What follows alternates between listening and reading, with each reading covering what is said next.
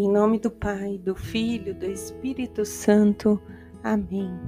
Bom dia, quinta-feira, dia 10 de novembro de 2022. Senhor, envia sobre nós o teu Espírito Santo, renova em nós os talentos, as virtudes e os dons que nos são necessários e que possamos permanecer junto de ti e o Senhor junto de nós. E hoje, com muita alegria, a igreja celebra São Leão Magno, o 45º Papa da nossa igreja, doutor nas ciências de Cristo, sábio no conhecimento dos mestres dos mestres, que assim como ele nós possamos ser discípulos e nos tornemos grandes conhecedores de Deus.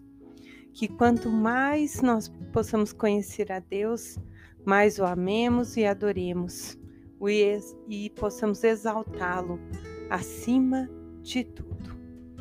São Leão Magno compôs uma oração contra o desânimo, uma oração muito bonita, que vai dizer: nunca desista, nem quando o cansaço se fizer sentir, nem quando os teus pés tropeçarem, nem quando os teus olhos arderem, nem quando os teus esforços forem ignorados, nem quando a desilusão te abater e nem quando o erro te, te desencorajar, nem quando a traição te ferir e nem quando o sucesso te abandonar, nem quando a ingratidão te desconcertar, nem quando a incompreensão te rodear, nem quando a fadiga te prostrar, nem quando tudo tem o aspecto do nada, nem quando o peso do pecado te esmagar. Invoque sempre a Deus. Junte suas mãos, reze, sorria e recomece. Recomeçar.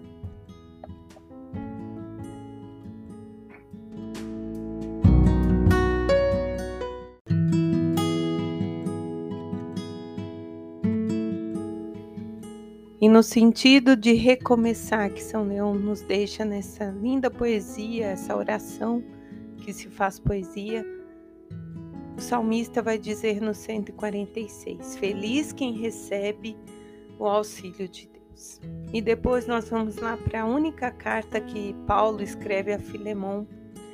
E Filemão, é, essa carta é um tesouro da, das cartas paulinas, porque trata de um assunto pessoal de quando Paulo está na prisão, provavelmente lá em Efeso, por volta de 55 depois de Cristo e então o, as comunidades estão se reunindo na casa de Filemão e um escravo de Filemão chamado Onésimo fugiu e se juntou a Paulo na prisão. Paulo o batizou e o gerou na fé.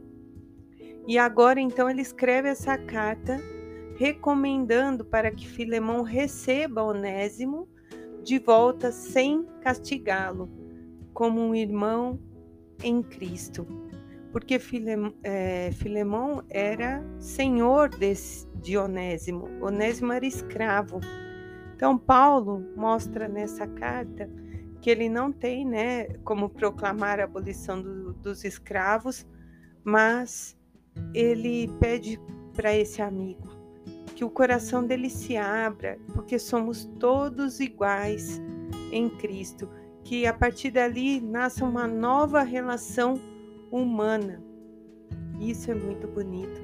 Viver essa liberdade, deixar de ser escravo do mundo, sejamos apenas de Cristo, porque em Cristo formamos um só corpo. Então, é uma única carta na Bíblia, depois das cartas que Paulo escreve a Tito, mas muito profunda, porque é um pedido mesmo de libertação.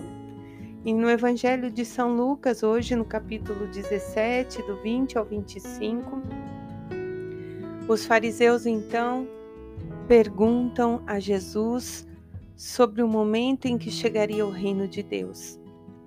E Jesus responde: O reino de Deus não vem ostensivamente, nem se poderá dizer está aqui ou está ali, pois o reino de Deus está no meio de vós. Ele disse também aos discípulos: Dias virão em que desejareis ver um só dia do Filho do Homem, não podereis ver. Outros dirão: Ele está aqui ou está ali.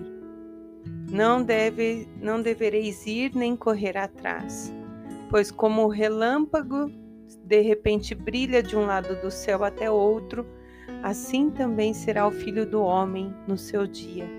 Antes, porém, ele deverá sofrer muito, ser rejeitado por esta geração.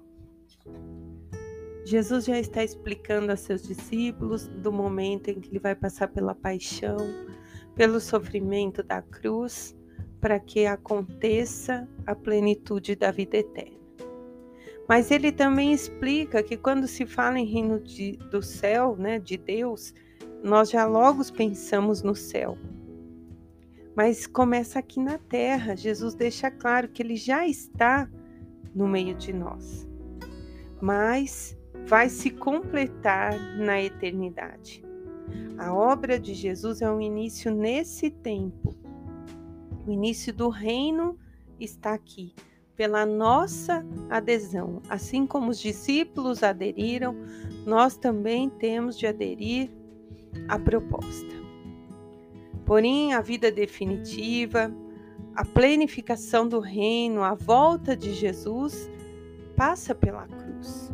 Todos nós vamos viver momentos de deserto, de caminhada, sentimos peso, sentimos alegria, mas nós não temos o poder de prever essas datas.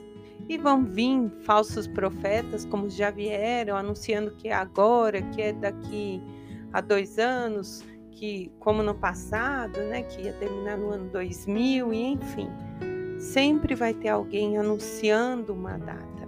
Mas a palavra é clara. É preciso estar vigilante e não deixar se enganar. A vinda definitiva vai acontecer, mas nós não sabemos. A palavra diz que nem o filho do homem sabe. Mas o que nos conforta é que quando nós buscamos viver aqui, neste tempo, já o reino, vamos estar fazendo bem aos nossos irmãos, amando, e dessa maneira nós não teremos medo. Porque se nós vivemos a vontade do Senhor, nós vivemos a paz que Cristo deixou. E aí nós não precisamos querer adivinhar. Muitas vezes nós vamos até dizer: Nossa, Senhor, pode vir, já estou cansada, é, já basta de tantas coisas. Mas Lucas também diz que aquele povo tinha visto muitas coisas. A palavra é atual para cada tempo. Quantas coisas o mundo já passou? Quantos momentos difíceis gerações já passaram? Mas todos os que têm os olhos fixos no Senhor viverão a eternidade. E é o que São Lucas relata aqui. Nós não sabemos o dia e nem a hora. A nossa única certeza deve estar em amar a Deus sobre tudo. E assim nós não vamos temer a nada que está se passando nesse tempo ter os olhos fixos no Pai, que se faz no Filho e que se derrama sobre nós pelo Espírito Santo. Em nome do Pai, do Filho, do Espírito Santo. Amém.